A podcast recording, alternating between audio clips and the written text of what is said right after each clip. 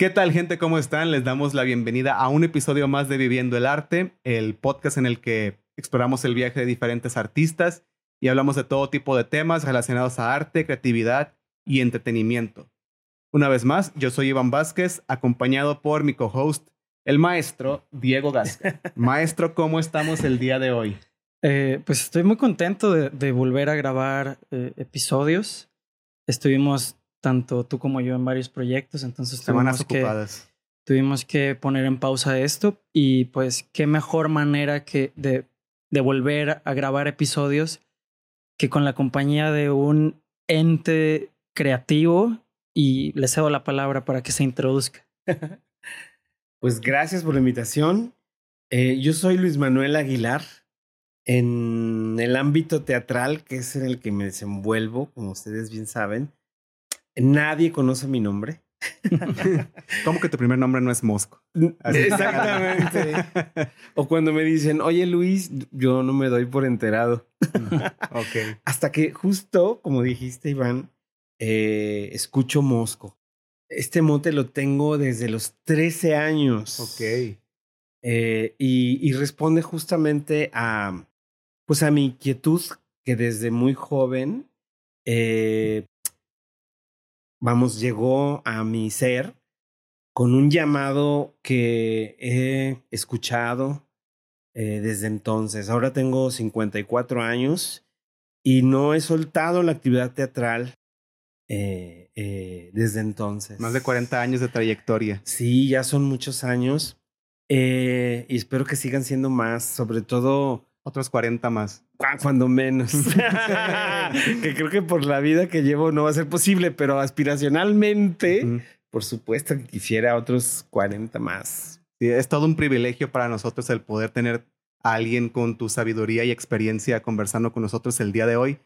Pero a ver, cuéntanos, Mosco, eh, pues cómo fue que iniciaste en el mundo del teatro, qué fue aquello que te llamó la atención. Bueno, eh, fue algo circunstancial en algún momento eh, algunos de mis maestros coincidieron en, no sé por qué motivo, en comentarnos, no solo a mí, porque estaba con mis compañeros, que uno no elige al teatro, sino que el teatro te elige.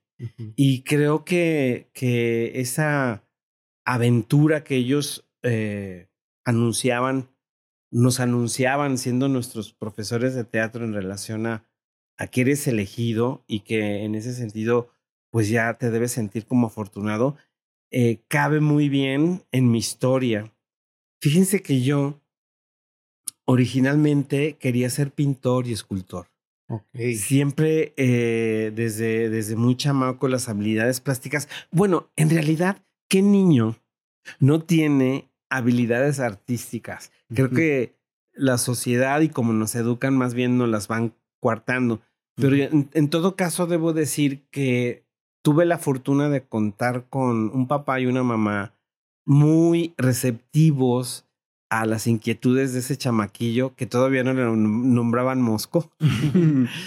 y mi papá, siendo maestro catedrático, ahora estoy seguro, nunca se lo pregunté, eh, estoy seguro que él ya había notado algo en mí porque cada fin de semana él eh, dejaba de descansar para llevarnos a, a sesiones de talleres artísticas. Mm.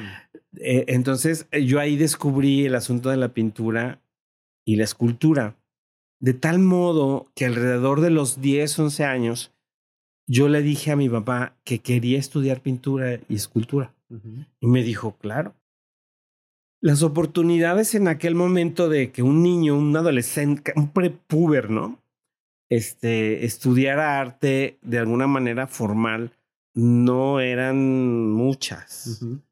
Hoy tampoco hay tantas. No ha cambiado mucho la No ha cambiado mucho la cosa, pero, pero antes era aún más radical esta situación.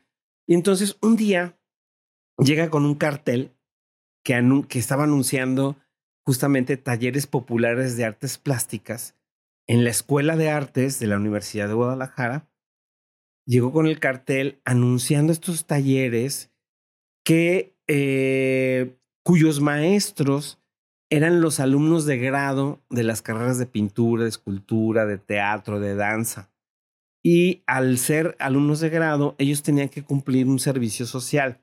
Y muchos de ellos, eh, que supongo sentían ciertas habilidades didácticas o pedagógicas, decidían hacer su servicio social en ese contexto de ese taller popular. Entonces, eh, las clases eran sábados y domingos en la misma escuela de artes plásticas. Lo que quiero decir con esto es que las aulas de, de nuestros maestros de esos talleres, eh, sábados y domingos, eh, que se convertían en maestros, esas aulas recibían a nuevos alumnos, es decir, a mm, nosotros, ¿no? a pura chamacada.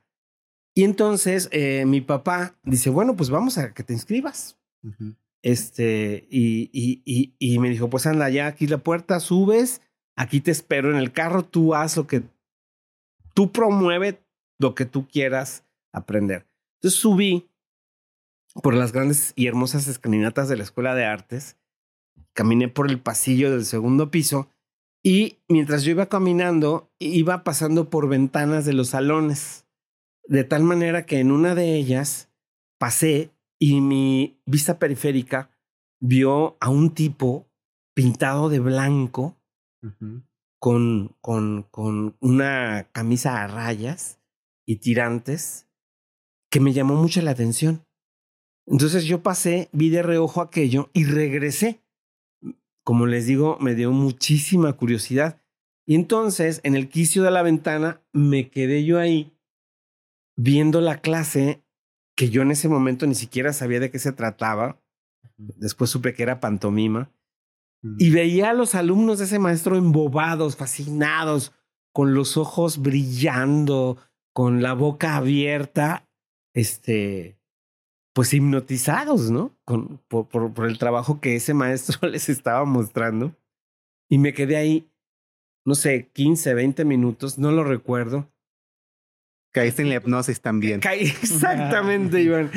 Hasta que por alguna razón desperté de esa hipnosis y recordé que tenía que inscribirme. Era mi misión. Y entonces, digamos que volví a la realidad del pasillo y dije, no, creo que esto me está llamando muy poderosamente la atención. Y entonces en mi duda, que en ese momento se convirtió más, más en una duda de, no tanto que no, está, no estuviera seguro que lo que, que, lo que había visto eh, no, me, no me hubiese gustado, al contrario, me fascinó. Entonces más bien mi duda era, híjole, ¿qué le voy a decir a mi papá? Porque él está esperando que yo me inscriba a pintura o escultura. Y bueno, pues ni modo. Bajé antes de, de, inscribirme otra vez a, a, donde estaba esperándome mi papá. Y le dije, oye, Cirilo, mi papá se llamaba Cirilo. Fíjate que no me voy a inscribir a, a, a, pintura o escultura. Pero, ¿por qué? ¿Qué pasó? este, ¿te dijeron algo? ¿Quieres que suba a arreglar? ¿Qué pasó? No, no, no, tranquilo, tranquilo. Lo que pasa es que quiero inscribirme a teatro. ¿Qué? ¿A teatro? ¿Estás seguro? Sí. Bueno, pues anda, escribe. Y a partir de ahí, no, el teatro no me volvió a, a dejar. Esa hipnosis no se ha acabado, sigue vigente después de cuarenta años. Después de cuarenta y tantos años. Entonces, yo no sabía, yo tenía nociones del teatro porque en la escuela nos habían llevado funciones de títeres y sí me gustaban.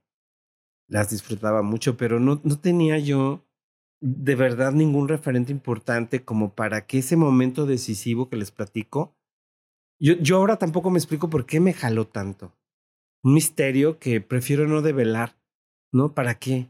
eh, eh, me parece que la vida obró maravillosamente en mí, en el sentido de que cuando me encuentro un joven de 13, 12 años, que es la edad que les digo que tuve yo esta este encuentro fascinante con el llamado teatral, siempre pienso en mis adentros cuando veo a esos chicos que se acercan a mí para preguntarme algo pues, regularmente sobre teatro.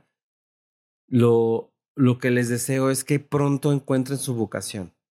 Entre más pronto la encuentren, eh, la vida les va, se les va a presentar como como, la, como una oportunidad para disfrutarla todo el tiempo. El problema es cuando no encontramos la vocación o nos tardamos mucho, entonces todo nos parece tedioso, ¿no? De hecho, hay una frase que a mí me, que me ha marcado mucho y es que, bueno, la frase dice así, que los días más importantes de tu vida son el día que naces y el día que descubres por qué naciste, que descubres tu vocación, ¿no?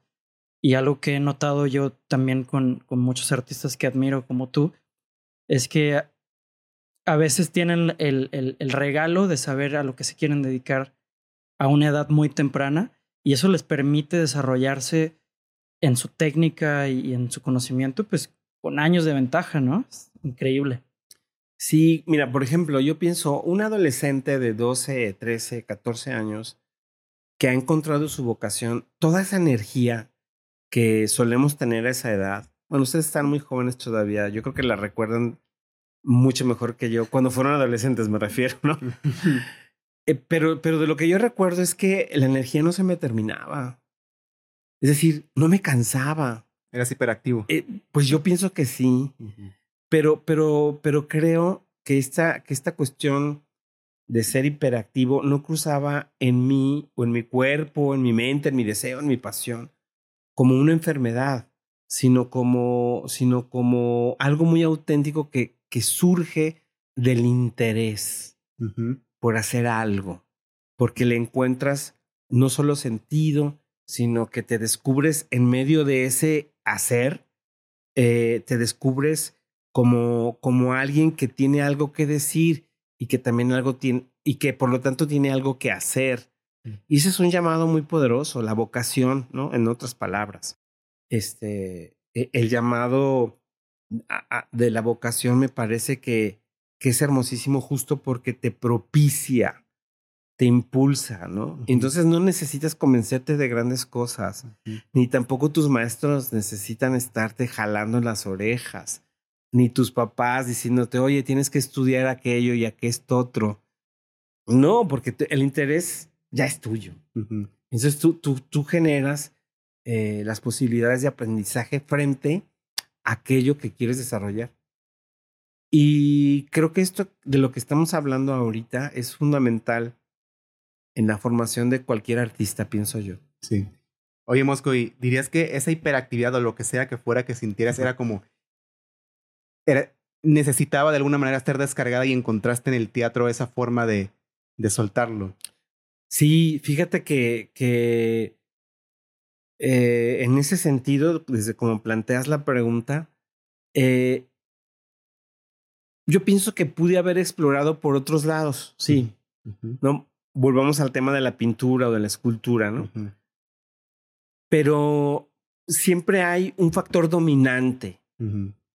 Y yo creo que en el caso del teatro, el factor es eh, eh, lo vivencial, en el sentido de que, como ustedes saben, la actividad teatral, desde un punto de vista de lo que hacemos, de lo que construimos, mejor dicho, pues tiene que ver con la presencialidad. Es decir, el pintor, el escultor, el fotógrafo, a ti que te encanta, queridísimo Diego, la fotografía, pues deja ahí su imagen, ¿no? Ya, o sea, sí estuvo ahí, por supuesto, si no, pues, pues no habría ojo, ni habría mirada, ni habría impulso creativo. Claro, estás ahí. Pero una vez que atrapas la foto, el cuadro, digamos, una vez que compones, se queda ahí, ¿no? Entonces eh, vas a, inaugurar tu exposición, como ya supimos que lo hiciste y como lo vas a hacer. eh, y, y, está padre, si estarás un día o dos, y eh, tal vez hagas recorridos eventualmente con el público que va ahí. Pero la cosa con el teatro, y en realidad con las artes vivas, no solamente el teatro, la danza, la ópera, este, el ballet, eh, eh, un concierto en vivo para mí es también algo presencial, ¿no? Eh, pues, pues, pues se construye ahí en el sentido más amplio de la, de la expresión, en el que las energías del tiempo y de la presencialidad se, se entrelazan, ¿no? Y entonces el público también se vuelve un ente creativo porque, porque está también contribuyendo con su, no solo con su presencia, sino con su energía. Entonces, el teatro tiene, tiene esta cosa formativa. Es decir, las artes escénicas tienen esta cosa formativa porque es lo que más se parece a la experiencia de vivir. Tú ensayas cada día, pues tu vida, pues creo que la podemos planear, creo que la podemos imaginar. La fantaseamos, soñamos despiertos. Así es, pero vivirla la tienes que construir diario, con referencia a, que, aquello que estás soñando, Iván, con referencia a aquello que deseas. Pero eh, para que se logre aquello, ¿cuántas cosas deben eh, eh, coincidir en un momento, espacio, tiempo para que se suceda. Es lo mismo con el teatro. Entonces, a mí me parece que, atendiendo a tu pregunta, el teatro eh, eh, eh, ofrece la, una posibilidad enorme que otras artes no, de conocernos. Sí. Y de conocer a los otros. Y de conocerme en medio de la otra edad. Eso a mí me apasiona, me, me seduce, porque, porque entonces es el experimento que el teatro me regala para, para ser mejor ser humano en relación al otro. E, el teatro no se, no se concibe sin el otro. ¿eh? De hecho, el yo pienso que el arte del teatro es el arte de la otra edad. ¿Quién eres tú? ¿Y quién soy yo? Y luego hay otra edad en el teatro que es mi personaje. No soy yo, es otro. Entonces también tengo que pensar en ese otro que soy yo también. Ándale, ya, ya me emocioné. Este. Y en ese sentido, el aprendizaje en el arte teatral me parece que oferta la posibilidad de ensayar la vida. Sí, me llama mucho esto que acabas de decir, Mosco, y va de la mano con por qué hacía la pregunta. Porque yo en lo personal mi primer contacto con el arte antes de hacer video, fotografía, fusta, yo inicié con el teatro en la mm. secundaria y justo yo sentía como que esta necesidad de que tenía demasiada energía. Yo era un niño muy hiperactivo, yo sí lo era, y yo sentía como esta necesidad de descargarlo de alguna forma. Y yo, que soy alguien que creció mucho rodeado, viendo mucha televisión, videojuegos, rodeado de historias, ¿no? Eh, mi hiperactividad se descargaba, pues no sé, agarraba eh, no sé, una espada de juguete, un palo de escoba y finqué como que, ah, es mi arma y soy aquel superhéroe que vi en la serie. Pero esos eran mis juegos y a veces, o sea, no solamente se me salían en mi casa, sino en, en pleno patio de la escuela. O sea, era esta actividad que gritaba a ser descargada. Pasa el tiempo y siento esta necesidad como de seguir descargándola, pero bueno, sin que la gente se ría de mí, sin hacer el ridículo, ¿no? o sea, que, que tenga una razón y que la gente me preste atención, ¿no? Y también Mm. era mi forma como de vivir otro personaje, de, vivir, tener, tener otra vida, de ser otro personaje, como dices tú, cuando interpretas al personaje, tú te conviertes en el personaje, es otra vida, ¿no? Y yo tenía esta necesidad como de, a veces mi vida cotidiana es tan aburrida que necesito sentirme alguien más, quiero sentirme, como te como e, ese héroe que veo en las historias. Y entonces justamente el teatro vino a ser como la excusa perfecta para tener esa catarsis, descargar esa energía y justamente sentirme alguien más. Y creo que por lo mismo eh, se, me, se me hizo tan natural el, el teatro. Sí, fíjate, escuchándote, Iván, eh, eh, se me vino a la cabeza algo que hace muy poco he estado reconstruyéndome en relación a la función del teatro desde la perspectiva de la creación actoral. Y les quiero platicar las hipótesis que de hace un par de meses he estado intentando ordenar en mi cabeza y justamente eh, atraviesan por esto que acabas de compartirnos, en el sentido de que yo creo que en realidad un actor, una actriz, no construye otro personaje. Estoy cayendo en cuenta eso. Ya se están abriéndome los ojos así como, ¿qué estás diciendo, Mosco? eh, si me permiten como más o menos esbozar esta idea. adelante. Que es muy novedosa para mí mismo. Probablemente me haga un poco, me enrede, pero, pero, porque justo lo estoy masticando.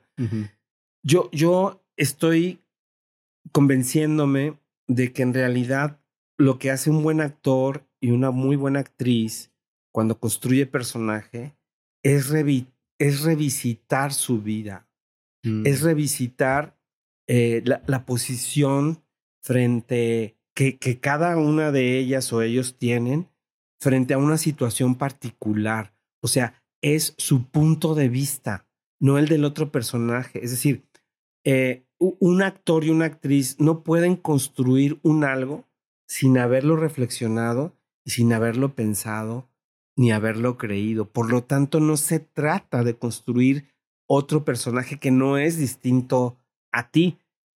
En realidad de lo que se trata ahora, ahora lo creo, quise decir, ¿Mm? es que el actor necesita rebuscar en su vida milimétricamente lo que sucede alrededor de él para aportarle al personaje algo que le apela al actor y a la actriz. Y entonces lo que vemos, en realidad, cuando decimos que un, un actor construye un personaje, en realidad lo que vemos es la versión de ese actor, de Juan, de María, en relación a Romeo o a Julieta. Ok.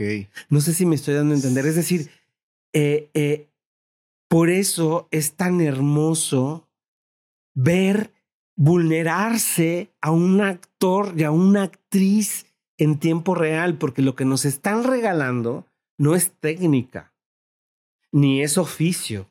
Lo que nos están regalando es siempre algo que ya les sucedió. Mm. Porque si no, ¿de dónde lo sustraen? Sí. Si no es de lo, de lo vivido, de lo experienciado. Entonces, por eso en Inglaterra podemos ver a, un, a una chica maravillosa interpretando o construyendo a Julieta, pero aquí en México, en Guadalajara, podemos ver a una actriz eh, muy noble haciendo lo propio con la, con la Julieta. Y cuando veamos a las dos Julietas, vamos a decir, ninguna de las dos se parece. Una actriz ponderó algo sobre la vida y lo que piensa de Julieta por lo que le está pasando, muy diferente a la otra. Y entonces eso es valioso. ¿No? Me parece que, que, que ahora cuando les platico esto, caigo en cuenta de que lo importante para mí en estos momentos, cuando trabajo con los actores, es revisitar su vida. Tú dirías que el teatro más que, bueno, evidentemente no es fingir, pero sería, si lo quisiera sintetizar de alguna forma, es revivir. Yo, yo diría que, que, que el teatro es redivivir. Sí, o sea, volver a traer. Creo que la palabra precisa es recordar. ¿Qué, qué, qué significa recordar? Qué hermosa palabra. Significa volver a pasar por el corazón. Recordare. Entonces me parece que la, el oficio del actor y del teatrero es un oficio tan generoso que se parece al amor. De tan generoso. O sea, estoy, estoy volviendo a pasar por el corazón esto que me sucedió. En el presente, lo traigo, lo evoco, lo, lo jalo de allá, lo, lo, lo vuelvo a insertar para regalártelo público. Eso es amor puro, sin ningún, sin ningún engaño. Por eso hay que tener mucho cuidado cuando pensamos que un actor o una actriz fingen. No, no fingen. Rememoran, recuerdan. Sí. El cerebro no distingue entre la emoción del recuerdo y el recuerdo. Entonces, las químicas, a eso me refiero, las químicas de un actor o de una actriz en un estado creativo, que es frente al público, eh, eh, el cerebro no capta que es ficción. ¿Por, qué creen, ¿Por qué creen que los actores y actrices terminan exhaustos después de cada función? Porque lo que sucedió en el lapso de cinco años en su vida de donde sacaron todas estas vivencias. En el teatro va a suceder en una hora veinte. O sea, no solo es un recorrido completo, sino que además está condensado. Me cuidé de, decir sintetizado. Dije condensado. Es distinto. Y entonces termina la función Y no solo sudaron, o sea, internamente estamos agitados, estamos envueltos en una energía de, de pasión tremenda. Entonces lo que queremos es ir al camerino, descansar, sí, las felicitaciones y todo, y luego ir a comer. Sí. ¿No? No, no salen hambrientos y sedientos de después de una función. Claro. Los tacos después de función. Pero, pero de a 20, no, no 5, 20 tacos. Sí. Claro, porque el desgaste es deportivo en el, en el sentido de desgaste, no solo físico, muscular, este, sino también intelectual, pero sobre todo emotivo. Porque ese es el trabajo del actor. Sí. De hecho, yo en mis primeros talleres de teatro, no, incluso hasta lo último que hice, justamente tenía ese sentimiento de que saliendo de, del ensayo, dije, acabo de hacer ejercicio. Entonces te entiendo perfectamente. Sí. Y además Pues- hiciste, Iván, ejercicio también con tu alma. Sí.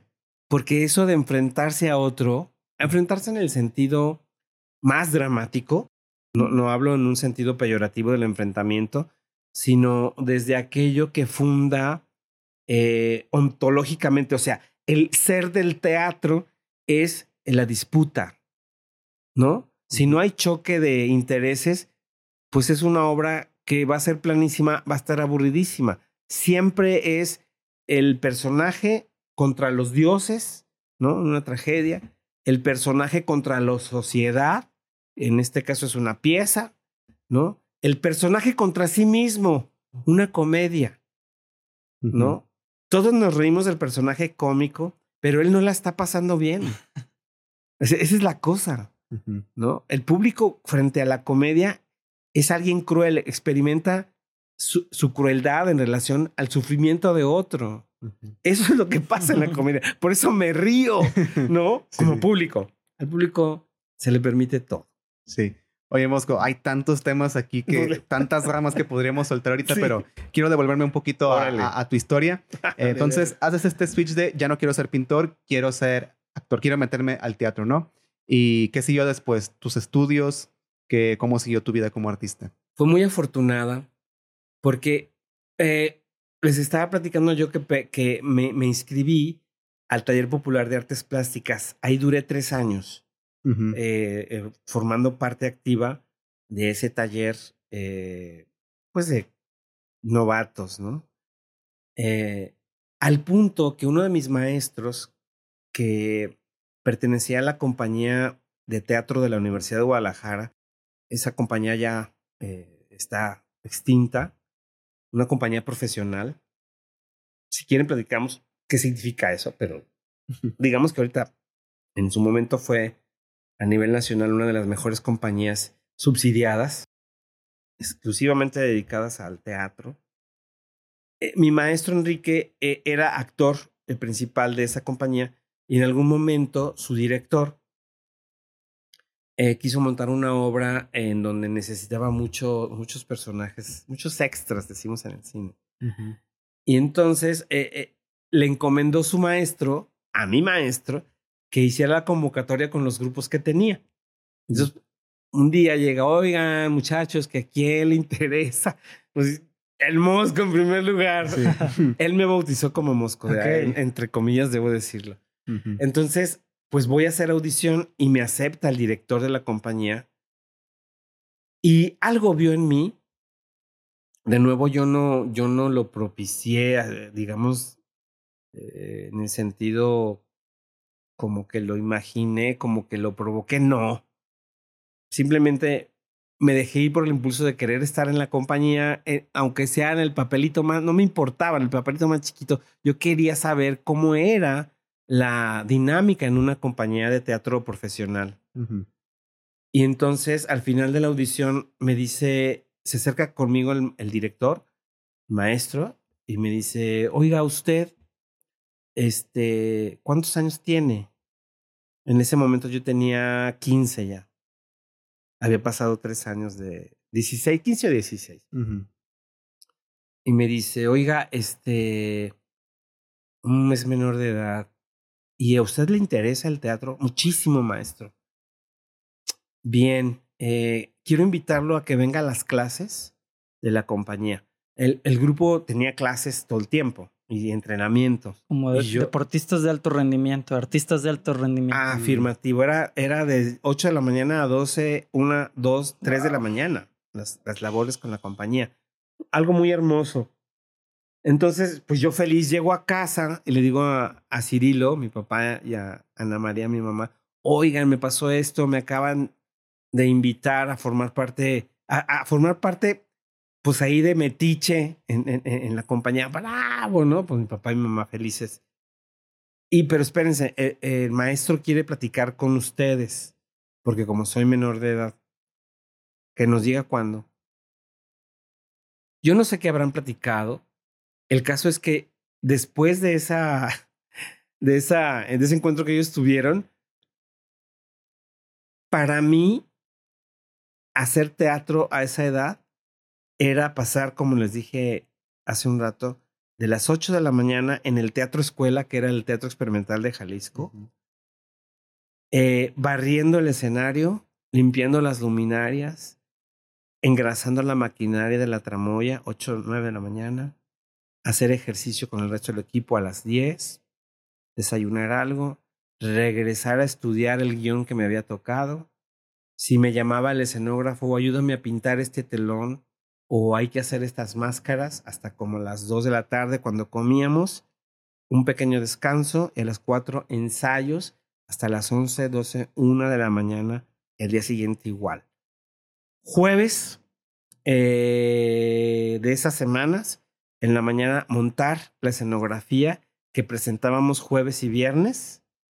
Eh, el viernes desvelarnos para desmontar la escenografía de esa obra que presentamos jueves y viernes para montarla del sábado, hacer función de otra obra para el sábado, desmontar, montar la obra de teatro para niños que teníamos el domingo a las 12, 1 de la tarde, desmontar y montar la función que teníamos para las 6 de la tarde. Hacíamos teatro de jueves a domingo con tres obras distintas, el teatro lleno. Ahí estuve en esa compañía 10 años. Wow. Esa fue mi formación. Uh -huh. eh, en ese momento no existía la carrera de actuación, como ahora, no existía la, la licenciatura en actuación. Y te extendían un papel por tres años de algo muy, se va a oír muy ridículo, yo todavía me río de eso. Técnico en actuación teatral. ¿Quién sabe qué será eso? Pero así decía el chingado papel. Entonces, eh, como, como la compañera de la Universidad de Guadalajara, como les dije, este, mi maestro, eh, yo sí yo tenía interés pues, de, formalizar esos estudios, aunque fueran a nivel técnico, yo sabía que era importante, mis papás también me lo exigían. Entonces me dijeron, me, dijo mi maestro, mosco, mosquito, no, olvídate, no, este, vamos a mandar al productor de la compañía para que tú no asistas a esas clases, tus clases son aquí. Wow. Entonces, tu, tus papeles van a salir de aquí, no de allá. Entonces, para mí fue fabuloso porque la compañía de teatro de la universidad contrataba vestuaristas, iluminadores, tramoyistas, profesionales de diferentes partes del mundo. Y el maestro, nuestro maestro Rafael Sandoval, nuestro director, que les digo que me invitó, lo que hacía era que cada vez que traía a alguien, le obligaba a darnos clases. Entonces yo, yo, yo estudié escenografía a los 16 años con un, con un escenógrafo que acababa de, de, de, de llegar de Polonia con un sistema semiológico sobre lo que es la escenografía. Yo a los 16 años estudiando este con el mayor exponente de la escenografía y así de vestuario y así de iluminación. Entonces, mi mi mi, la manera en la que yo aprendí teatro es lo que hoy las nuevas pedagogías eh, de alguna manera eh, abogan, que es aprender haciendo. Uh -huh. yo, yo duré 10 años en esa compañía, actuando y haciendo cosas eh, de realización y diseñando. Y... Sí. Lo identifico bastante en cómo, por ejemplo, nosotros que eh, cuando nos toca aprender cine, producción audiovisual, muchas veces cuando empiezas con tus primeros cortos producciones, pues tienes así tu, tu personal limitado y te vuelves a veces tú casi casi un todólogo que eres escritor, director y fotógrafo y editor, ¿Y editor? sonidista.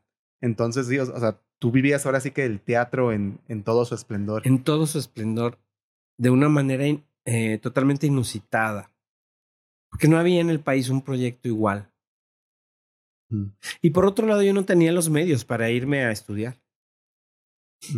¿No? Entonces, y por, y por otro lado, estaba yo tan feliz en ese lugar que, que no, No, sentía una necesidad de irme. Estabas en la mejor escuela. Estaba en la mejor escuela. Y además el teatro experimental es, es histórico, es, es muy bonito también. Fíjate que, que ahora que lo mencionas, ese teatro, en Guadalajara tenemos, pues no sé, unos 10 teatros, ¿no? Bueno, el teatro experimental de Jalisco, el teatro de Gollado y el teatro del IMSS son los únicos espacios arquitectónicamente hablando diseñados como teatros. El resto de los espacios fueron auditorios, fueron este, bibliotecas, fueron este, eh, lugares en donde sesionaba eh, los, los estos diputados, ¿no? Y se transformaron. Pero el Teatro Experimental de Jalisco fue diseñado con toda la arquitectura y maquinaria mecánica, isóptica, panóptica, mecanismos especializados para el teatro. Esto hace 65 años que fue construido. Y ahí era nuestra escuela. De los que yo conozco, creo que es el único teatro que tiene la tornamesa aquí en Guadalajara, que, El teatro del IMSS también tiene. que está justo enfrente, ¿no? Sí, que ese. po- podremos platicar sobre los teatros del IMSS, un fenómeno muy bonito, pero a lo mejor en otra ocasión.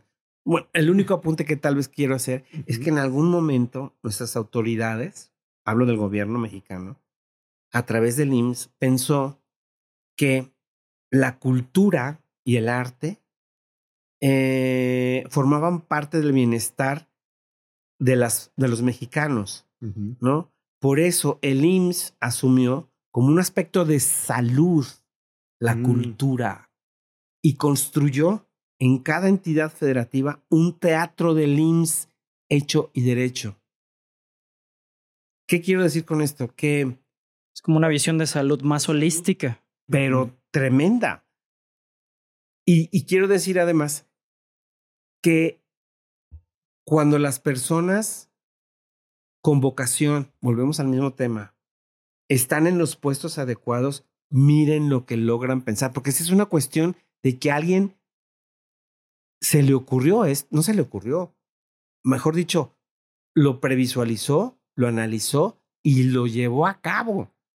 Y entonces, siendo del IMSS, Instituto Mexicano del Seguro Social, decidió invertir una lana enorme para que hubiera un teatro en cada entidad federativa. Impresionante.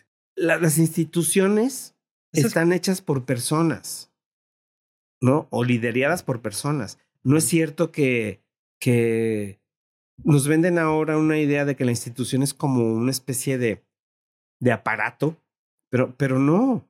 Yo, yo sí creo que las instituciones, en primer lugar, están habitadas por personas y que, y que las decisiones de esas personas son las que, las que construyen las instituciones. ¿Qué quiero decir con esto? Que, que me parece que tuvimos la fortuna los mexicanos hace 50, 60 años de que algunos de nuestros líderes sí fueran realmente comprometidos. Hoy yo, yo eso cada vez lo veo menos, desgraciadamente. Bueno, a mí uno de los temas que, que me gustan mucho es la psicología. Y una de las ramas en la psicología y en la terapia psicológica que actualmente se está difundiendo más es la del bienestar total o el wellness. Y por ejemplo, esto que mencionas, que parte de la salud o, o que parte del sistema de salud de un país debería ser el acceso a la cultura, a la, A la a la, recreación. a la recreación, a la formación como público. Eso se me hace algo que escucharías en las noticias de algún país de primer mundo ahorita. No, no, de un, no, no pensarías eso de un México hace 50 o 60 años. Por eso sorprende la anécdota. Y, y creo que es muy bueno reconocerlo porque pues hay cosas buenas, ¿no? En nuestro país que a lo mejor han sido opacadas por sucesos mucho menos estelares, pero que al final, pues de alguna u otra forma nos forman. Pues sí, nos, nos, nos dejan huella, ¿no? Yo soy producto de esa huella. Mosco, volviendo de nuevo a, a tu historia, eh, llegas 10 años, duraste en esa compañía, nos comentaste, ¿no? ¿Y qué pasó después de esos 10 años? ¿Qué transición hubo para Mosco? Ay, muchísimas. La primera que recuerdo y que, y que, y que tal vez la recuerdo por, por, por impactante fue el hecho, ahora lo pienso, lo digo, qué tremendo era.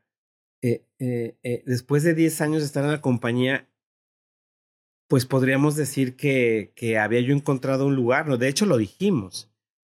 Pero otra vez las inquietudes, las, las, ganas de, de, explorar, de experimentar otras, otros territorios dentro del mismo universo teatral, eh, me llevaron a cuestionar a mi director. Y fui un, fui, fui un tremendo opositor de las modos y formas con las que dirigía. Mm. Que, que, tiene, ahora también está, estoy muy identificado con los feminismos porque otro, otro, otra serie de amigos y colegas de, de, la agrupación junto conmigo percibíamos que no era la manera en la que queríamos ser dirigidos a, eh, de una manera unidireccional, hegemónica, vertical, grosera, mm. eh, violenta, tremenda.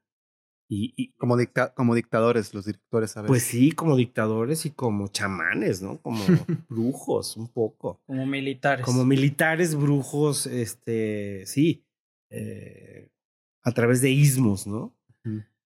Y eh, un grupito de nosotros comenzó a reaccionar frente a esos modos y dijimos, bye, nos vamos de la compañía.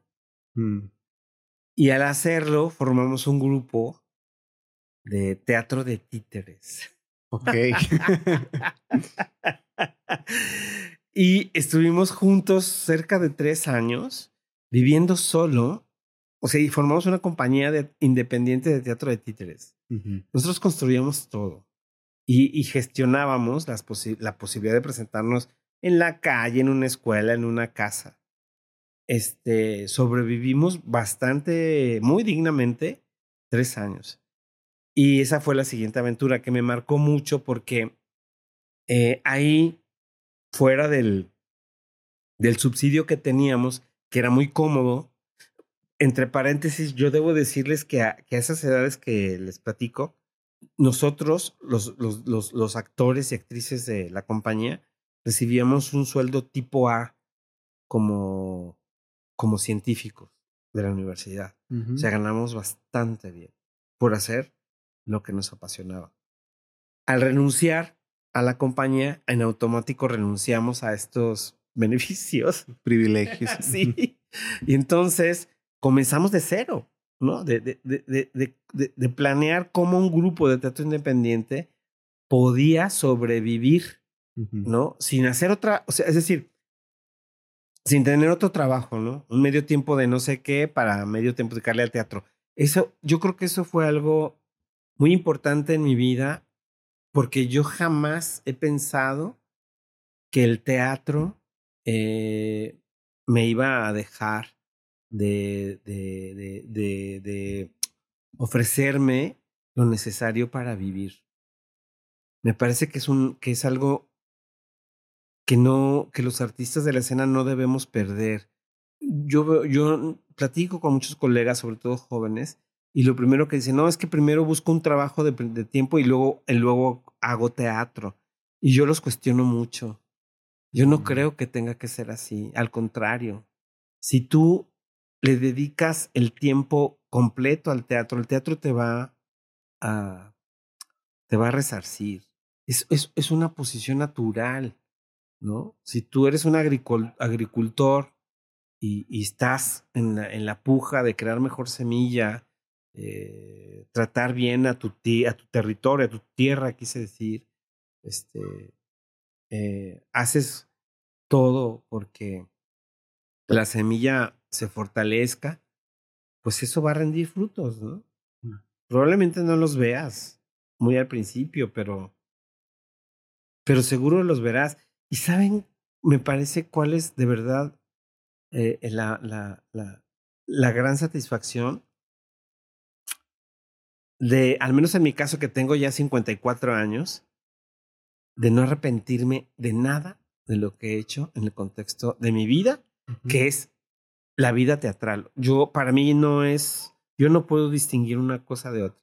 Tal vez eso esté mal, o no sé, pero, pero me parece tan disfrutable mi vida que quisiera regalárselas. Oye, Mosco, ahorita voy a devolverme un poquito a cuando hablaste de cómo no estabas de acuerdo con ciertos métodos de dirección muy rígidos, muy cuadrados, muy de dictador. Y me hace todo el sentido del mundo tu forma de trabajar.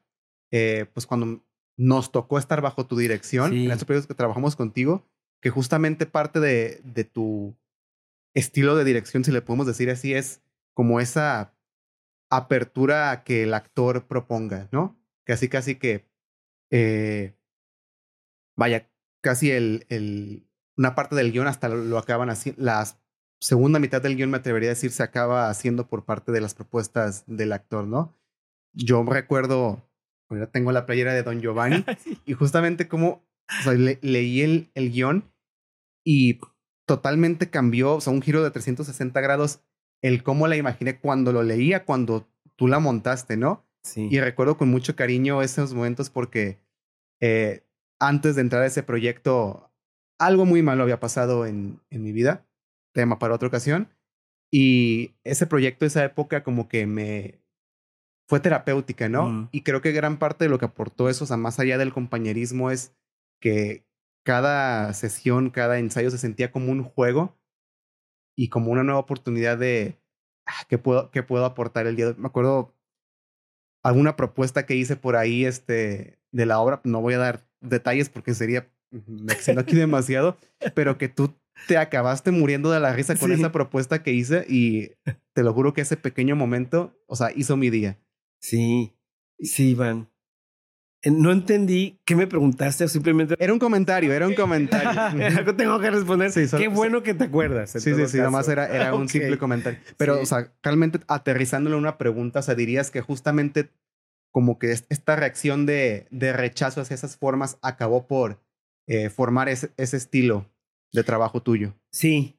eh, en esto que planteas, este, Iván, eh, se traduce de una manera directa en la forma que yo concibo el trabajo colaborativo en el contexto teatral. Para mí es importante que así sea. Eh, y, y, creo, más allá de la obra o los temas de la obra, e, eso es, un, eso es algo, ¿no? algo muy importante, por supuesto. Pero más allá de eso, lo que más me importa siempre cuando me enfrento a las creatividades, cuando digo me enfrento no lo digo de manera peyorativa, cuando, cuando estoy frente, o dicho, a las creatividades de, de quienes estamos ahí convocados para armar un proyecto, cuando me enfrento a eso, lo, lo, lo más que deseo es que cada uno encuentre un espacio de participación en, en relación a sus intereses. Para mí el reto como director, te digo, más, más que montar la obra, porque de alguna manera para eso hay, un, hay métodos, ¿verdad? Es lograr que, que todos los que estamos involucrados de verdad pisemos el suelo, el territorio fértil de la creación y que en esa medida mi individualidad, tanto como la tuya, sean respetadas y sean valoradas. Por eso, por eso, tal vez recuerdas con tanto cariño esto que no, tan hermosamente nos compartiste, porque se te tomó en cuenta. Y créanme que en un en una sociedad capitalista como la nuestra, neoliberal como la nuestra, en donde tener es mucho más que ser, es más importante que ser. Para mí, que seas tiene todo el valor. Y, la, y la manera de ser en el teatro corresponde a la manera social en la que deberíamos estar inmersos todos. ¿Cuál es? Tú eres en la medida que yo reconozco que eres. Ahí todo cobra una dimensión humanista de primer nivel, más allá de filosofías. Si, si yo no te escucho, si yo no te miro, pues no te, te estoy destruyendo, aunque estés. Y en cambio, en el teatro, en el teatro que a mí me interesa hacer, estamos hablando ahorita de los modos, ¿verdad? Sí. No estamos hablando de qué obra ni qué persiguen los temas de esta obra. Estamos hablando de la técnica eh, que fundamenta por qué hacemos teatro. Y en mi caso es para la otra edad, para ti y por ti. Y en la medida que tú me escuchas, me construyes. Y soy. En la medida que yo te escucho y te miro, eres. El reforzamiento del ser ahora me parece que es algo que incluso las religiones están perdiendo. Hace mucho, de hecho. ¿No? Cuando, cuando la acumulación de tesoros caso Vaticano, eh, es más importante que, que eh, lo más literal, que alguien coma, un alguien coma, ya, o sea, perdón, pero, pero se desdibuja el objetivo de una religión. Cuando una religión te orilla a odiar a alguien por ser diferente, a mí me parece que el error es tremendo. No es el camino. En cambio, en el teatro, jugamos distinto. Jugamos a que tú eres el malo. Y entonces hago que saques todas tus cosas negativas porque sí las tienes. Pero además, todos los demás estamos aceptando eso, esa parte que estás eh, sacando de ti para construir el personaje, ¿no? El, el, el, el, pues que el, el, el antihéroe. Y lo estamos aceptando, te estamos reconociendo. Es más, queremos que seas más malo. ¿No? Sí. Eh, Al público le gusta odiar a alguien. Por ejemplo. y eso viene desde los griegos. Diego, ¿y saben por qué? ¿Se lo pueden imaginar? ¿Por qué? ¿Por qué el teatro tiene esa función social? Esa es la función social que tiene que cumplir el teatro. Eso que acabas de decir. Bueno, yo tengo una teoría, porque, eh, es más como una respuesta sociológica, por así decirlo, pero como yo lo entiendo, tiene que ver con la necesidad que tenemos como personas de explicar eh, por qué nos pasan cosas malas o por qué hay situaciones malas y de cierta forma es más reconfortante culpar a, a un otro que a, a las circunstancias, ¿no? Entonces, eh, bueno, esa es, esa es, una de las, de las cosas que, que leí. De hecho, hay un libro que se llama El origen del, de Satanás, que habla sobre mm. cómo muchas religiones de diversas partes del mundo recurren a la figura de, de como un, eh, un antagonista para su deidad o sus deidades, porque justamente eso, eso le da como una un sentido de unión a, a los fieles, ¿no? Y lo mismo, yo, yo puedo relacionar eso, por ejemplo, a, a cómo en la política siempre se vuelve muy el unos contra otros y cómo se antagonizan unos con otros. Y creo que el teatro también funciona mucho con la confrontación y la antagonización de las, de las ideas, de los pensamientos, etc. Entonces, esa es mi, mi forma de verlo. Está genial. Sí, el teatro opera así. Choque, opuestos. En un sentido interno, ¿no? O sea, ¿cómo funciona el drama? Pues así, a través de ese mecanismo, del choque, de los contrarios, de la disputa, del no estar de acuerdo. porque entonces se genera movimiento. Eso a nivel interno. Pero digamos que a nivel social, el teatro tiene una función que cumplir desde los griegos, porque cuando tú presencias una tragedia y te conmueves con el personaje que, que está sufriendo, te identificas eh, por el dolor o por la violencia que se está ejerciendo en esa obra, los griegos este, ya sabían que había una estrategia, em, eh, digamos, social que cumplir con el teatro. Por eso le dedicaban tanto espacio, tanto tiempo y tanto dinero y tantas...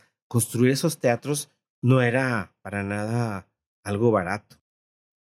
Eh, tenía que ver con el asunto de que ellos apostaban al hecho de que los seres humanos tenemos una carga de violencia, una carga de amor, una carga de pasión, una carga de erotismo. Entonces, cuando el público se conmueve con el dolor ajeno, digamos que gasta esa cantidad de dotación sobre el sufrimiento.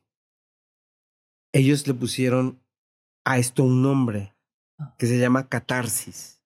Mm. Cuando, cuando tú te identificas con el dolor, la violencia de un personaje, sufres eso también. Entonces te deslavas, te limpias y ya no llegas a golpear a tu mujer, porque ya la violencia la hiciste experiencial en el teatro. Mm. Esto lo sabían los griegos. Entonces, por eso tiene sentido hoy pensar que hay que hacer teatro en las cárceles, por supuesto. Es como vamos a, a, hacer que esas personas vuelvan a lavar su, sus instintos agresivos, violentos, ¿no? Cuando te ríes con una comedia de Molière, sales purificado también. ¿De qué manera? Todo tiene solución. La comedia es lo que plantea. Hay una lucha conmigo con lo que soy. Soy, soy el borracho, ¿no? El, personaje del borracho en cualquier comedia, ¿no? Y, y cómo me ven el resto de los personajes siendo borracho. Y el público se ríe de eso y se ríe, no de mí, se ríe del borracho, del personaje que estoy interpretando. Bueno, eso es catártico también. El público dice, ay, yo estoy, yo creo que me estoy pasando de copas, así me estaré viendo. Hay un aprendizaje cuando vas al teatro. Creo que también cuando vas al cine, pero la cosa volvería a insistir de que esa experiencia de aprendizaje es de tú a tú, de ser humano a ser humano. Es decir, el actor, que es un ser humano, dándote esa energía y está mirándote. Tú puedes verle el sudor, tú puedes ver cómo, cómo está temblando, tú puedes, incluso puedes percibir, este actor está nervioso. También, porque es condición humana. Entonces, el teatro es el enfrentamiento directo, ficcional, entre, entre los seres humanos. No hay mediación de una pantalla, ni de un una pintura o un objeto, ¿no? Somos nosotros, tu público, yo actor. Y, y en mi caso, que soy director, es eh, la triangulación es un poquito más compleja, pero igualmente fascinante. Eh, conmigo en los ensayos es el actor, la actriz, el músico y el director. Y así, esa, esas relaciones, ¿no? Y luego ya cuando vamos a la sala a presentarnos, eso me llega a mí también a través de los actores, ¿no? Porque yo estoy en sala viendo cómo esas dinámicas energéticas están sucediendo en tiempo real, irrepetible. Sí. Eso es tremendo, ¿no? Me parece. Es, eh, bueno, justamente un, un libro que, que, nos recomendaste a, unos amigos y a mí, colegas también del teatro, fue el, el espacio vacío de Peter, Brook. ¿no? Y en él creo que hay una parte donde menciona cómo el público también se vuelve parte de este proceso creativo y cómo esta confluencia de energías es como un espejo, o sea, el, el, el público lo, lo proyecta hacia los actores, los actores reciben esto y luego lo proyectan de vuelta. Para ti, ¿cómo, cómo describirías esta dinámica desde el director y cómo has visto en tus más de 40 años de experiencia que el público eh, ingiere en, en, en, la, en el arte vivo? No sé si me di a entender. Sí. Bueno, lo que planteas es absolutamente contemporáneo y qué bueno que lo planteas. Es decir, eh, hace todavía unos 60, 70 años, el al público se le consideraba alguien como pasivo, ¿no? Que llega, paga su boleto, o no paga su boleto porque es teatro de calle, o sea, llega, pues, sea, sea persona, esa es, esa es una condición, pues sí, concreta. Y se sienta y recibe, nomás recibe, ¿no? La verdad de las cosas es que no es así. Eh, probablemente a nosotros, los actores, nos toca lanzar el primer anzuelo. Pero después de que se lanza ese primer anzuelo, ya es un pimponeo tremendo, ¿no? Entre, entre lo que está captando el público, cómo lo regresa a través de la reacción, a veces la risa. El silencio es una reacción, ¿eh? Es una no reacción, ¿no? Que, dice muchísimo, ¿no? A mí, de hecho, me, me, me conmueve más un público en silencio que el público que festeja todo. Digo, lo agradezco también, pero me parece que el público en silencio está inmerso absolutamente en aquello que estamos presentándole. Está abierto con todos sus sentidos, que esa es la otra, ¿no? Eh, eh, eh, el público, digamos, que es un co-creador por el simple y sencillo hecho de que aquello que recibe y devuelve pasa por la vivencia también del público, porque si no, no reaccionaría. Sería algo desconocido para el público. Este, si no reacciona, eh, quiere decir que no, no le está llegando nada en relación a su vida que conecte con aquello que está pasando. ¿No? Entonces, cuando el público reacciona como reaccione, está creando, porque está, está, y aquí estoy contestando tu pregunta, porque está incluyendo aspectos de su vida y otra vez se vuelve algo personal. Entonces el público dice, ah, esta parte sí me gustó, esta parte no me gustó. Claro, porque está ponderando a partir de su propia experiencia. Y eso es valiosísimo. Volvemos después de una pequeña pausa técnica. Estaban ladrando unos perros aquí afuera. Probablemente sigan ladrando. Pues no hay nada que hacer. Son. Es parte de la experiencia teatral. Sí. Real. Sí, porque ¿qué hace? ¿Qué hacemos en el teatro cuando estas cosas pasan? No nos detenemos. El show debe continuar. y, y debe continuar desde una resignificación. O lo integramos o lo ignoramos. Sí. Fíjate qué buena lección de vida también. El teatro nos regala siempre, ¿no? O sea, ¿para qué, para qué, me, para qué me hago bolas en algo o por algo que no puedo solucionar? Pues le sigo.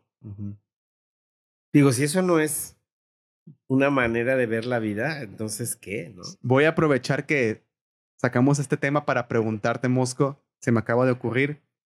¿Podrías contarnos alguna anécdota ¿Alguna experiencia muy memorable que tengas de cuando algo en función, ya sea tú actuando o algo que tú estabas dirigiendo, algo salió mal o algo se salió del guion y se tuvo que improvisar? Una que tengas así muy bien guardada en tu memoria. Hay bastantes porque el teatro imagino. es un racimo de, de ese tipo de pues experiencias. Pero tengo, tengo dos, voy a una nomás. Eh, estábamos en una obra muy exitosa teatro lleno absolutamente. Estuvimos en yo creo que dimos como unas 300 funciones de esa obra. Wow. Algo que además ya también en nuestro contexto actual pasa muy poco. En fin, divertidísima, era una farsa, no solo era comedia, era una farsa. Y este, de pronto, adivinen qué, se va la luz. Oh no. en todo el teatro experimental, porque recuerden que ahí el teatro experimental está en el contexto de un bosque. Y entonces cuando llueve, ahí llueve durísimo. Y pues bueno, las cuestiones eléctricas no están tan, tan, tan, tan bien adosadas. Y falló el transformador, tronó, no sé qué, y ¡pum! Y entonces nosotros en escena pues hicimos un silencio sepulcral, ¿no? y el público también. ¡Oh! ¿No? De cuando se va la luz. Silencio, silencio, silencio. Y de pronto, ¡pum! vuelve. En nuestro entrenamiento, eh, como actores, pues es pues esperar a ver qué está, a ver qué, a ver qué sigue, ¿no? ¿no? O sea, ya estamos en medio de la oscuridad e, es evidente que no fue el técnico de luces el que la regó, ¿verdad? es evidente que... y entonces vuelve la luz y nosotros en automático retomamos de donde estábamos, pero fue algo eh, sincronizado, yo no sé cómo llamarlo, tal vez ese sea el mejor, la mejor manera de, de, de nombrarlo, justo lo que estabas pidiendo tocar. No te eh, y, y seguimos. Al minuto, otra vez, se va la luz. Y el público vuelve la luz. otra vez. Y el público entendió, el público entendió que era parte del montaje porque sucedió otras cinco veces más. Así, en esa, en esa misma función, ¿no? Y al, y al último, de ya los aplausos, que por cierto fueron de pie, este, algunos siempre se quedan gente ahí queriendo saludar a los actores, ¿no? En el lobby, es como bien padre. Es otra cosa maravillosa del teatro, ¿no? Hay un teórico, Bruno, Bruno Bert, que habla sobre, sobre el hecho de qué es la experiencia teatral. Y él dice que, que no es la obra de teatro, es todo lo que después de la obra de teatro el público y los actores hacen. Esa es, porque entonces se habla de la obra, se habla de los temas, se habla de los actores, se habla de las problemáticas que tocó la obra, se habla de las ausencias, se habla de las presencias, de lo que me fascinó, del, del, del, del sueño que viví. Esa es la experiencia teatral, ¿no? Todavía en vivo. Entonces, nos, muchas, muchas, muchas veces, pues nos espera gran cantidad de gente allá afuera, y nosotros salimos a platicar, a convivir, nos encanta eso.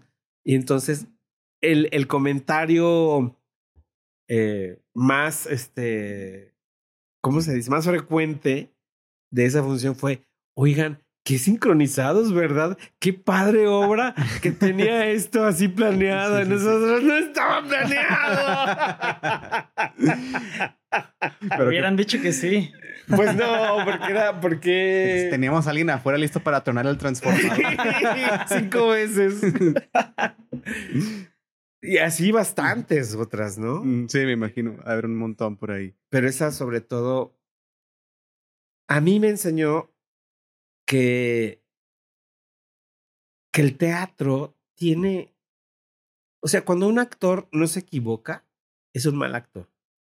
Mm cuando el iluminador en un Q1 se equivoca, ese, no. Qué frío, qué técnico, qué cuadrado. Ya ves, no seas tan perfeccionista. Pero es que, a ver, aprovechando que salió este tema, eh, este año Iván y yo estuvimos en, una obra de teatro en donde yo era, eh, yo era el traspunte oh. y además yo mandaba los cues de, de sonido. Entonces yo desde mi tableta eh, ya tenía todo secuenciado para, para pues, no, no, errar. Y pasó que tres veces se lanzaba solo uno de los cues. Entonces, eh, pues sí, fue como una lección, porque aparte era el último cue de la obra. Era, iba, yo iba muy bien y de repente empezaba a sonar la, la, canción del final de la obra antes de tiempo, porque un actor tenía que decir una línea y entonces una vez que la decía, yo lanzaba la canción. Y hasta el técnico de la consola que estaba al lado de mí nada más estaba viendo, él nada más estaba viendo mi dedo para él modular el, el volumen, ¿no? Y, y pues estuvimos hablando y, y, y me dijo, ¿qué, que a veces pasaba eso en el, justo en el teatro experimental y que a veces pasaban cosas así sin explicación con las luces, ¿no?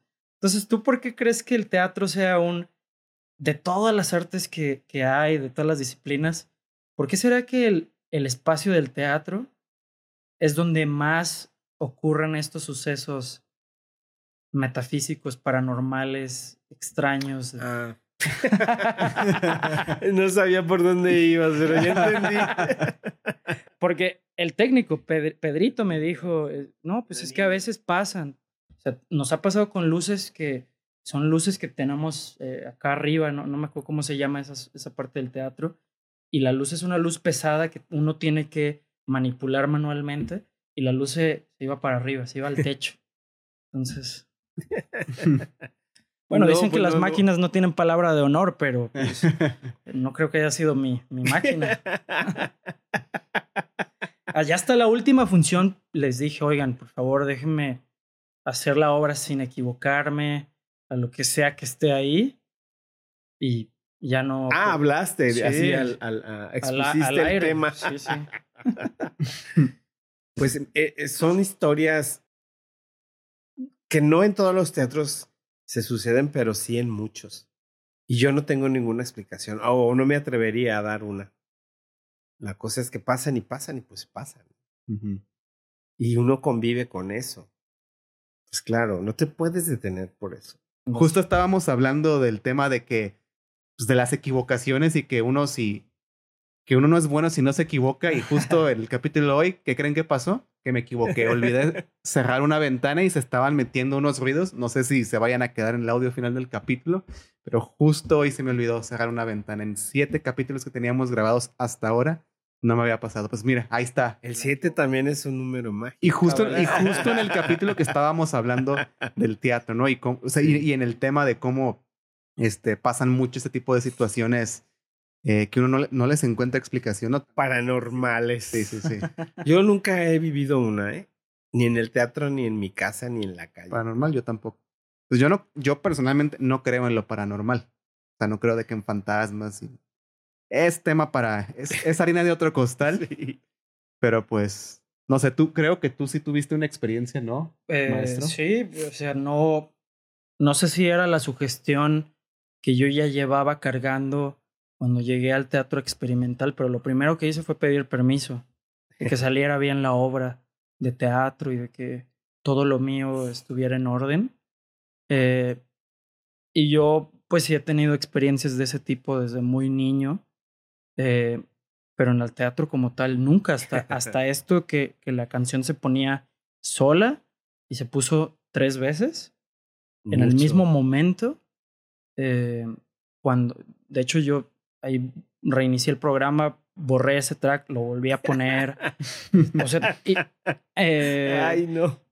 Y no sé, tal vez, tal vez a lo mejor yo sí, yo me equivoqué o algo, pero yo siento que tiene que ver, a mi punto de vista, con, con este intercambio de... Otro, error.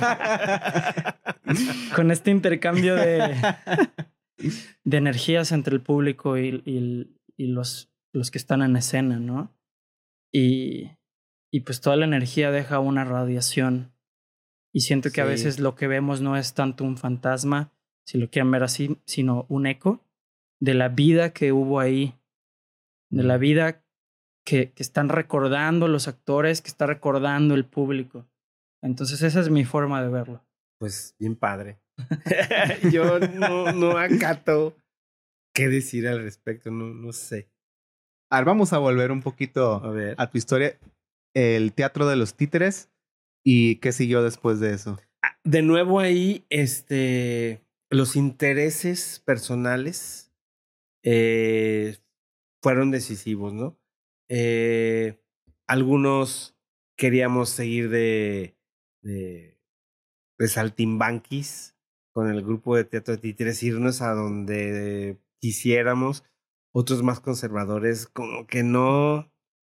Entonces, eh, las diferencias, ¿no? De, de lo complejo que somos, pues cada uno de nosotros vinculados a través de ciertos objetivos, en este caso un grupo de teatro, pero Bueno, pues es que somos humanos, somos imperfectos y en ese sentido casi siempre se va a ponderar lo personal. ¿no? el grupo se destruye, un proyecto bellísimo. Y eh, yo caigo en una depresión tremenda y digo, pues, a seguir haciendo teatro, pero quiero ahora, este, empezar con, con jóvenes, con chicos.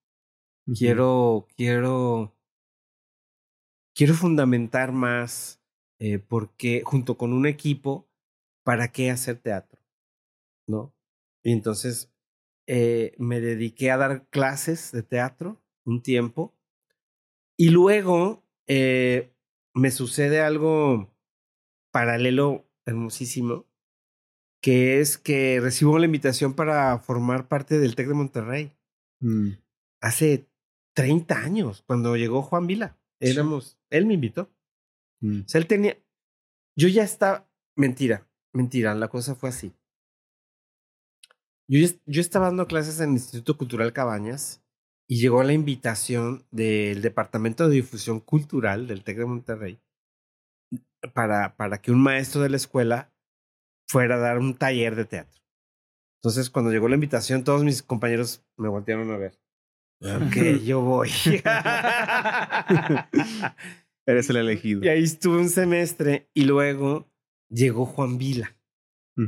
¿no? Entonces Juan Vila este, me entrevista y me dice, oye, todo el mundo me ha hablado muy bien de ti, ¿qué, qué expectativas tienes? ¿Por qué no te quedas de tiempo completo acá? Y yo acepté un tiempo completo durante, creo que fueron ocho o diez años en el TEC. Entonces yo me dediqué 100% al TEC para formarlos, no solo los grupos de teatro, sino también los grupos de pintura, de fotografía. Había 10 talleres, no había más. Y entre tres, cuatro personas coordinábamos todo. Y ahí surgió, pues, todo lo que ustedes ya saben, que conocen ahora mejor que yo. Pero paralelamente, este, recibí una invitación del Instituto Nacional de Bellas Artes para integrarme un proyecto que todavía existe, aunque ya muy mermado, que se llama Programa Nacional de Teatro Escolar, que es algo realmente maravilloso. Y durante ocho años yo formé parte de ese proyecto como asesor del Programa Nacional de Teatro Escolar. Eh, y, esa, y esa determinante me, me, me provocó muchas satisfacciones en relación a la posibilidad de viajar por todo el país haciendo teatro, conociendo a colegas de teatro, eh, y me permitió como abrir mis horizontes en relación al fenómeno teatral nacional, que no es el mismo. O sea, en Oaxaca se hace un teatro muy distinto que se hace en Torreón, que se hace en Baja California, que se hace en Mérida, que se hace en Jalapa, que se hace en el DF y el que se hace aquí. Es realmente muy distinto. Entonces yo tuve la oportunidad de reconocer ese universo de poéticas y de situaciones contextuales de los teatreros en el país. Fue algo maravilloso para mí. Eso después me dio también mucho trabajo dirigiendo y haciendo escenografía. O sea, yo viajo un montón por eso. Yo le atribuyo que es a eso. Moscú, hemos platicado de tantas cosas el día de hoy y definitivamente creo que tendremos que hacer una segunda o hasta una tercera parte para terminar de conocerte y terminar de abrir muchas ramas que se estaban abriendo en el tronco de esta conversación. Entonces, ya casi para terminar, te quería preguntar, eh, ¿qué planes tienes en tu futuro a corto plazo? ¿Qué hay para ti?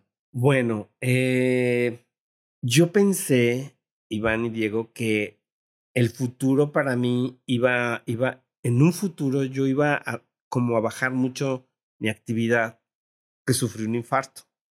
Entonces, oh. eh, eso me planteó en su momento muchas cosas. Evidentemente, hoy Hoy declaro que eso no es cierto. no puedo, no puedo este, dejar de entusiasmarme por los proyectos a los que me invitan mis colegas o los mismos que yo genero, ¿no? Y ahorita estoy en tres puestas en escenas corriendo paralelamente. Ok. Mira, eh, una eh, que vamos a tener un preestreno es una obra coreográfica. Estoy dirigiendo y haciendo el espacio y la luz, Ujú. Eh, que se llama eh, Mi abuela eh, cultivó un jardín. Es una reflexión que hace la chica bailarina que me invitó sobre eh, el Alzheimer, porque su abuela murió eh, con esa con esa enfermedad. No, no ha- n- n- nadie se muere de Alzheimer. ¿no? Con esa condición sí te mueres, pues. Ujú.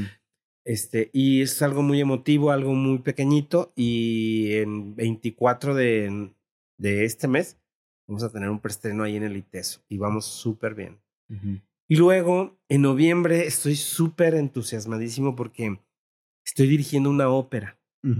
Una ópera eh, que la vamos a hacer con títeres.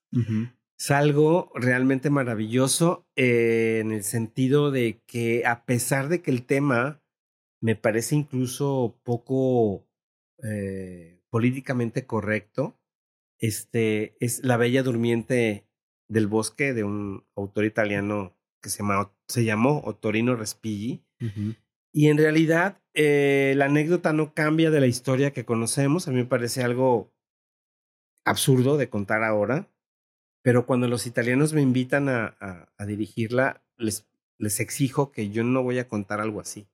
Mm. Y entonces cambio no la historia, sino el sentido del, del, del tipo de amor que en la anécdota eh, tradicional se ventila, que es el amor erótico pasional, así nomás, ¿no?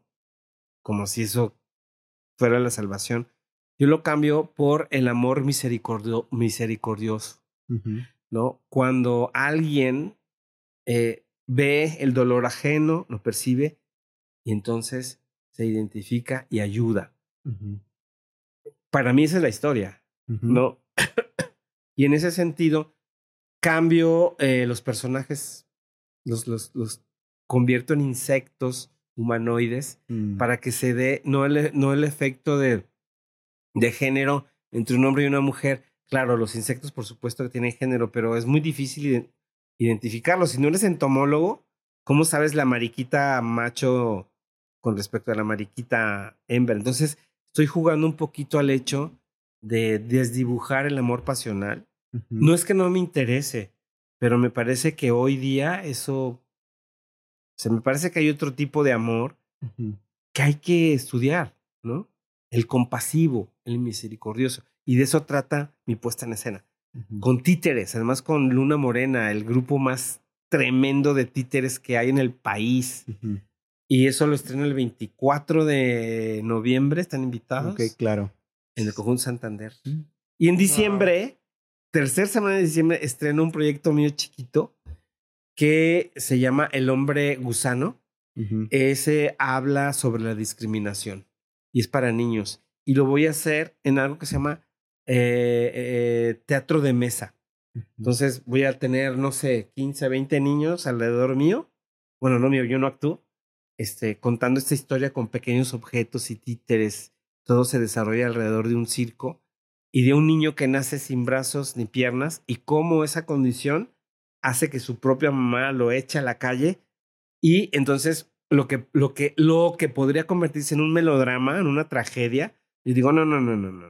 Mm. No, no, no, no, no, no. no. Esto tiene que ser una historia de aventuras. Debe ser algo maravilloso. Entonces Ujú. vemos como un niño, un ser humano eh, discapacitado, trasciende eso y a través de un circo, no les platico la historia, y se vuelve el superestrella de un circo a pesar de que su madre lo abandona. Entonces Wow. es, es, es el recorrido del héroe, digo yo. El viaje del héroe. El viaje del héroe eh, a través de una historia de aventuras. ¿No? Entonces no quiero que nadie llore por ese niño, ni que, ay, pobrecito, no, no tiene piecitos.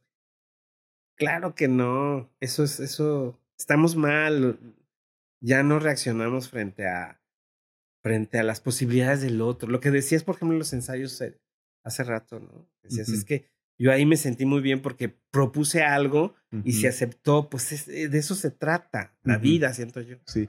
De hecho, pequeño comentario añadiendo sobre eso, ya ves lo que te comentaba hace, hace rato de que yo era un niño muy hiperactivo y que me gustaba mucho jugar a que era como el guerrero, que agarraba cualquier cosa como si fuera arma. Ah, pues esa parte de mí, de la infancia, por eso es que en mi personaje ahí en Don Giovanni me la pasaba con el bastón. Durísimo. que fue perfecto. O sea, dije, aquí lo puedo sacar. ¿Ves? Estás apoyando mi teoría esta de hace tres meses. Y es lo que estaba pensando justamente mientras la ibas explicando. Claro. O sea, si el actor no es alguien que ha vivido, o la actriz, no tiene mucho que aportar. Y cuando digo vivido, no, no digo que tiene que ser drogadicto y que tiene que ser alcohólico. no, no. Que yo digo que vivir significa observar. Y la noción, por ejemplo, de alguien drogadicto, no, no es que yo tengo que ser drogadicto para, para saber qué se siente ser drogadicto y interpretar al personaje que es drogadicto. No, no, es observar, entender qué le pasa a alguien que tiene ese problema. Sí. ¿Qué he leído sobre la drogadicción? O sea, eso y traspolarlo. Leer es, es tener experiencias. No digo que no. A eso me refiero, ¿eh? ¿No qué? ¿No qué? Sí, totalmente. En cuanto ibas explicando la teoría, dije, sí, sí, sí. Sí, sí, va. Y justo estaba pensando en ese ejemplo, totalmente.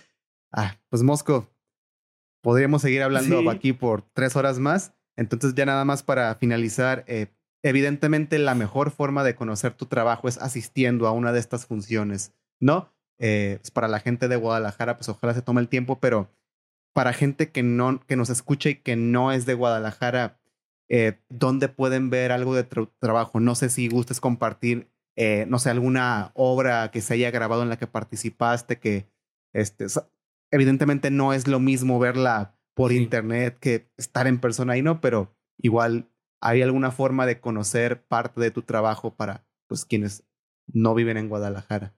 Sí, pues ahora con la pandemia, que todos los escénicos tuvimos que entrarle a, pues a la subsistencia, y el único medio era pues grabar nuestras obras de teatro que quedaban desastrosas porque sin el discurso de lenguaje pues audiovisual pues aquellos se convirtió en bodrios. No, yo digo, yo, yo los veo y digo, ¡ay Dios! Pues claro que no. Y quedó uno que fue una ópera que dirigimos eh, en, en, época de pandemia. La, la, la, la, la, la hicimos en pandemia. Fue algo realmente como experiencia tremenda, maravillosa. Madame Butterfly en el conjunto Santander de Artes Escénicas y todavía pueden acceder al, al, al sistema de, Hay un montón de espectáculos que conjunto Santander. Creo que le llaman sala digital. Sala digital, mm. exactamente. Entonces ahí es lo único que tengo. Ah, no, y otra obra que se llama Viaje de Tres, ya me acordé. Ah, sí. Viaje de Tres con Mau, con Chuy Hernández, que ahora está en la Compañía mm. Nacional de Teatro. Sí. Qué maravilla. Esas dos, hay más, pero no les quiero decir porque yo las abomino. De verdad, digo, no, qué vergüenza. Tú, dinos cuál es la que quieres y es la que dejaremos ahí como enlace. Esas dos están bien. Madame Butterfly y Viaje de Tres. ¿Algo que agregar, maestro? Eh, pues nada, darle las gracias al Mosco eh, por, por aceptar nuestra invitación a, este programa. Eh, esperamos que las personas que nos están escuchando, eh, pues que, que sean gente joven que todavía no, no ha encontrado su vocación o que a lo mejor ya la encontró, pero no tiene la forma de acercarse a un profesionista con los años de experiencia que tú tienes, pues que escuche tus vivencias y se logren inspirar, porque creo que siempre que hablo contigo termino de hablar y, y salgo como renovado de energía, de, esperanza y es, eh, es, es, difícil encontrar gente con una pasión tan grande que, que la contagie, ¿no? Entonces, pues gracias. Al contrario, gracias chicos por el reencuentro. Así es. Y yo creo que seguirá la plática acabando este capítulo. Sí, sí, claro que sí, cuando quieran. Pues gente, muchas gracias a todos los que escucharon y o vieron. Y pues nada, si nosotros nos quieren seguir en nuestras redes personales, a mí me encuentran como Iván EVC en Instagram. Y yo estoy como diegogasca.jpg. Mosco, sabemos que tú no eres muy activo en redes. No, pero, pero en Face sí estoy activo. Ok. Me pueden localizar como Mosco Aguilar Farías. Perfecto. Los voy a aceptar. Buenísimo. Pues nada, gente, muchísimas gracias. Nos vemos en la próxima. Bye bye. Muchísimas gracias por haber visto y o escuchado este episodio. No se olviden de seguirnos en la plataforma de audio de su preferencia para no perderse de ni un solo episodio. Síganos en nuestras redes sociales, nos encuentran como arroba viviendo el arte guion bajo, tanto en Instagram como en TikTok, en Facebook como Viviendo el Arte Podcast y en nuestro canal de YouTube como Sprawl Studio, S-P-R-A-W-L, Sprawl Studio, así como se escucha, pero sin E al inicio. Este es el nombre de nuestra productora. Aquí en este canal, además del contenido del podcast, planeamos a futuro subir más contenido relacionado a nuestro trabajo, así que nos apoyarían muchísimo suscribiéndose. Nuevamente les damos las gracias y nos vemos en el próximo episodio.